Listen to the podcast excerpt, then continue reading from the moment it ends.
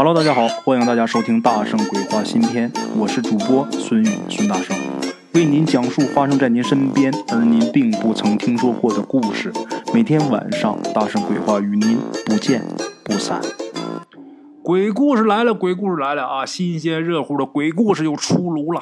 大圣今天给大家带来两个故事，咱们第一个故事是关于这个棺材匠断生死的这么一个故事。咱们鬼友啊。他们那个地方是一个山区，在山区这土葬还是比较流行的，占主流啊。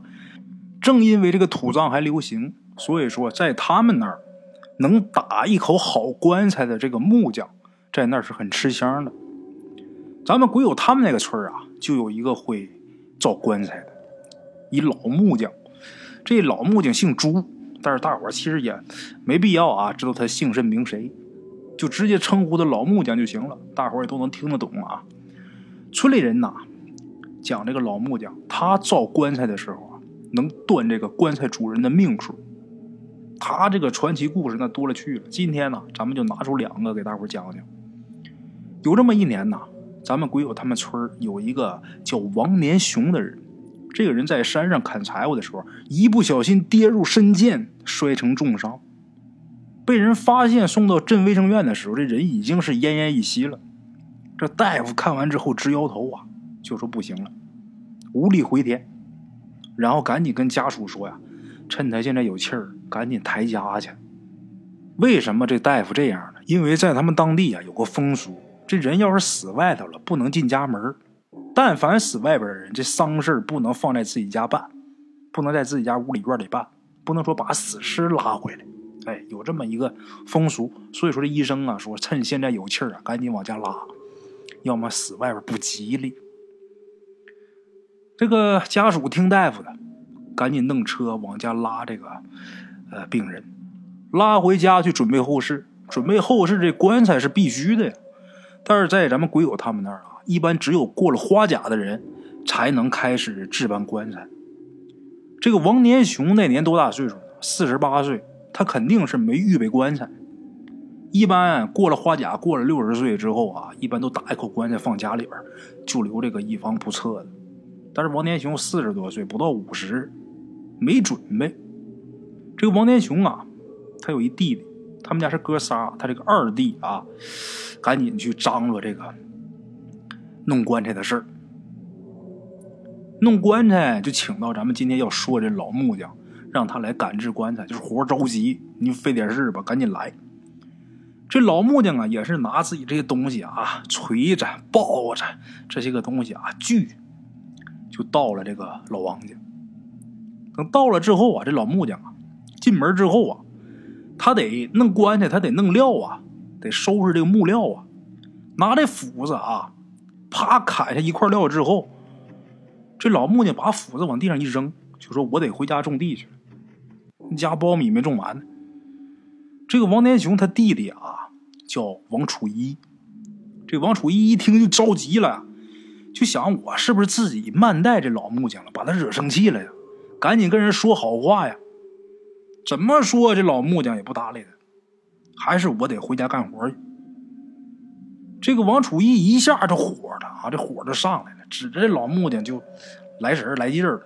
这事咱也能理解啊，换成谁谁不着急呀？就说你这我他妈等棺材用呢，你这不耽误我们正事呢吗？哪有你这样的呀？怎么还拿上把了呢？你差钱我给你加钱，没你这样的。这时候老木匠还是不搭理他，头也不抬，在那收拾工具。这个旁边的这些邻居们呐，赶紧帮着打圆场，就说：“哎呀，老朱啊，你说大伙都一个村的，是不是也不是外人？你赶紧把棺材给弄出来吧。那王年雄啊，不行了。”那大夫都说治不了了，你说这会儿你要给人撂下的话，你这个不好啊。这时候老木匠啊，他不是收拾东西呢吗？把手停下了，然后就跟大伙说呀：“这棺材我就是打了，他也用不上，着什么急呀？”这时候王楚一呀，这个王年雄他弟弟啊，火爆脾气，一听就火冒三丈啊！你怎么知道用不上？哎呀，你把你能耐的，你是神仙呐！这时候，这老木匠不紧不慢的说：“啊，我不是神仙，你也不用跟我俩这么说话。那咱们这样，这棺材我照样给你打。打棺材，如果说这口棺材打好之后，你哥没用上这个棺材，你照样得给我钱，该是多钱是多钱。另外，你给我买两盆茅台。如果说这棺材打好了，你哥要是用上这口棺材了，我一分钱不收你。这时候，王年雄他弟弟也是跟这老木匠杠上了。来，你打。我哥要是没用上这口柴，别说两瓶，我给你买十瓶。话一说出来，这老木匠把工具又都拿出来了，开始听汤打这口柴。这口柴打好了，这个家里边亲戚朋友啊也都来了，就老王家的亲戚朋友都来了。年轻力壮啊，四十八岁这人就要不行了，儿女都还小，遭此厄运呐，谁看着都挺凄惨。哎呀，这一家人哭成一团啊！这老木匠在那笑，哼，我跟你说他没事你们不信啊？这老木匠什么都没说。打了将近一天，到下午天快黑了，这棺材打好了。王天雄这后事啊也安排的差不多了，可是谁也没想到，那人都停那儿了，停门板上了，眼看着就不行了。这蒙脸纸都要盖上了，这时候这王年雄啊，忽然间动了一下，然后啊，把嘴慢慢张开了，让他老婆说：“你给我弄点稀饭。”哎呀，他老婆赶紧给弄啊，把这稀饭给他喂他喝，这人就缓过来了。结果不到一个月，就已经被医生啊给判了死刑的这个王年雄，居然开始下地干活了，跟正常人没什么两样，一点后遗症都没留。咱们得说说这老木匠跟王天雄这兄弟这赌约了。咱们俗话说呀，愿赌服输。这王楚一呀，乖乖的买了十瓶茅台，给这老木匠送去了。到那之后啊，这老木匠啊，留了两瓶，剩下八瓶让王楚一拿回去退钱了。哎，就说我说要你两瓶，我就要你两瓶，我不能多要你。哎，这个是咱们这老木匠啊比较神奇的一件事。据咱们鬼友他们村里边讲啊，这老木匠啊还有一件比较有名的事什么事呢？他们村里边啊有个老头，这老头叫马大华，也就六十上下吧。这老头啊精神抖擞，背似门板，声若铜钟啊。哎呀，人家这老头说啊，打出生到现在没打过针，没吃过药。身体好，到六十岁了呀。说到六十岁都得备这寿材呀，请这老木匠去他家里边给他打寿材。这寿材打好之后啊，那玩意儿说你搁十年、二十年、三十年都是他。这人什么时候没有，什么时候用这东西，哎，先预备着。老木匠给他打。这棺材打完之后，临走的时候，这老木匠就跟这马大华的儿子马小强就跟他说：“你这棺材呀。”过半个月以后啊，就可以开始上漆了。咱们知道啊，这棺材打完之后它是没有颜色的，原木色的。什么时候要用上了，什么时候开始上漆呀？他临走之前说这么一句话，当时这马小强也没在意啊。哪知道啊，这马大华在打好这口棺材二十天之后，这人突然暴毙。这棺材打好了。这人突然死了，但是棺材可没上漆，那线上现磨呗。这时候这马小强有点生气啊，背后就跟别人说，就说：“哎，都说老木匠多有本事，多有本事，我看是蒙人呢。他告诉我半个月是上漆，如何如何，咱那没准呢。我爸这二十天呢。结果有一天呢，这个老木匠喝醉了，喝点酒，在村头就碰见这马小强。”老木匠也知道这马小强在背后说他坏话啊，这老木匠特意啊把这马小强给叫过来，就说：“你在背后说我什么呀？我都知道，我也不愿意跟你争讲，但是你得明白，我可没蒙人。我是不是跟你说过，你爸这寿材半个月以后就可以上漆？”马小强说：“对呀，确实说过呀，但是你说是半个月呀，那我爸怎么二十天没的呀？”这老木匠这时候啊说呀。你上好漆以后，得多少天能干呢？你算一下，你爸走的这时间你看我是不是蒙你了？这时候马小强仔细一想啊，确实是啊，底漆二遍漆至少得五天能干呐，人家算的一天都没差。这玩意儿你没法犟了，确实是人家有本事。这个打棺材的棺材匠、木匠，他能断生死，这是很有玄机的。这东西到底是不是迷信啊？现在也是一个谜。你具体让大圣说，我让我说出来什么原因啊？我也说不出来。但是啊，这种事儿确实是存在着啊。好了，各位老铁们，这是咱们今天第一个啊鬼故事。接下来呀，给大家讲第二个关于一个郎中采药的这么一个故事。咱们第二个故事当中，这老郎中。医术高明，曾经是救过无数濒临死亡边缘的乡亲们。现在呢，这个老郎中啊，年岁已高，岁数大了呢，出诊呐就出的很少。一般，呃，要是普通的病啊，他也就不去给看了。除非是别的大夫啊都治不了的病，他才亲自出马。话说前段时间，这个村头啊。有这么一个王二嫂子，也不知道是什么原因呐，突然就发病了。这个症状是什么呢？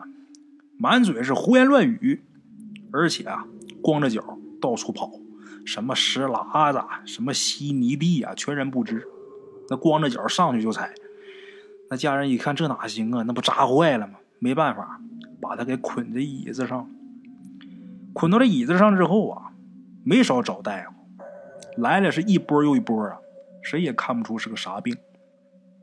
最后没办法，只能是摇摇头走了。您另请高明。哎，最后啊，这家人没办法，只能去请这个老郎中出马。这老郎中啊，长什么样呢？长得挺清瘦，个子不高，皮肤挺黑，留着两绺胡子。哎，这两绺胡子挺长，从这个嘴边啊。耷拉下来，一说话的时候还一动一动的啊，挺有意思的。这老郎中来了之后啊，给这王二嫂子号了号脉。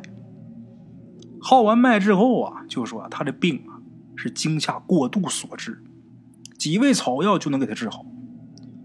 这王二嫂子家一听，还得是人家有本事啊，感激涕零啊，跟着这老郎中到他家里边去拿药去。拿药呢，这药啊。都是普通的药，一共是几味药，都找着了，可是里边唯独差一味，这味药叫什么呢？龙须草。找这龙须草的时候啊，这时候老郎中才发现呢，这个龙须草啊用完了，早就用完了，他忘了补了，因为他现在也不怎么看病了，所以说啊，没太注意这个呃药物的补给这个事儿。那现在怎么办呢？那也不能说。见人不救啊！而且这个药啊，别人还不认识，也没没处买去啊。这老郎中没办法了，只能是亲自出马。救人如救火呀！啊，急急忙忙自己带上工具，背上这背篓，这老郎中就要上山采药。这山离他住这地方还真不远，就是在他们家后面。这后山挺大，树木丛生，是百草丰茂啊。这个山呐，山是好山，但是有点邪性。为什么？因为以前呢，有不少死那山上的人，就上山去打个柴干个嘛的，最后没活着回来的。然后就有传说了，越传也越邪乎，越神乎。就说这山上啊，还有野人，还有说有妖怪啊。那越传越厉害，这个山也就越来越神秘。所以说啊，这山现在是很少有人上去。老郎中啊。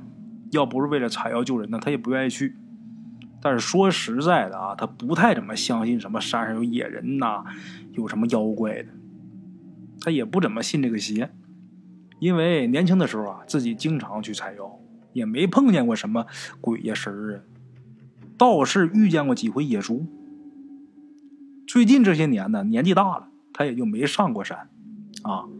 今个是特殊情况，背着背篓啊，又奔这后山了。上山的时候啊，眼看这太阳就要落山了，这老郎中啊，好不容易啊，才爬到这个山顶，在这个山顶找了一圈啊，也没找着自己要那个龙须草。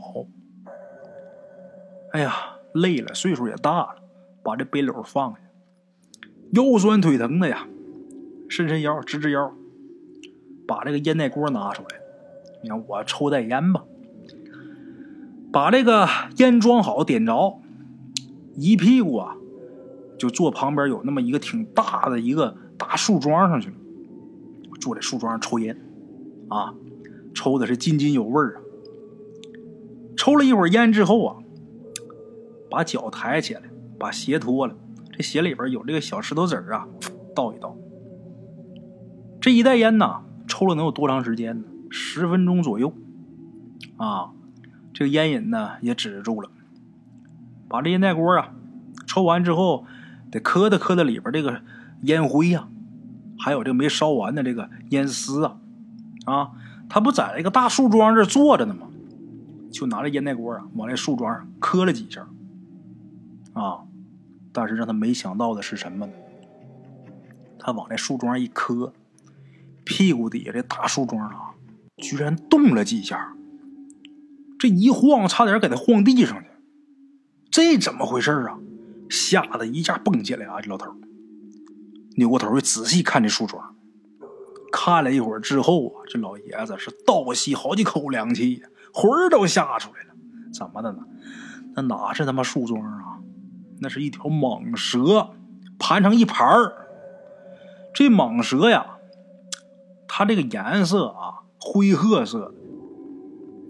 老爷子上山这会儿啊，太阳又快下山了，有点昏暗，所以说看着特别像一个大树桩，但是可不是树桩，一条大蟒盘成一盘儿。他拿着烟袋锅啊，往这蟒蛇上这一敲。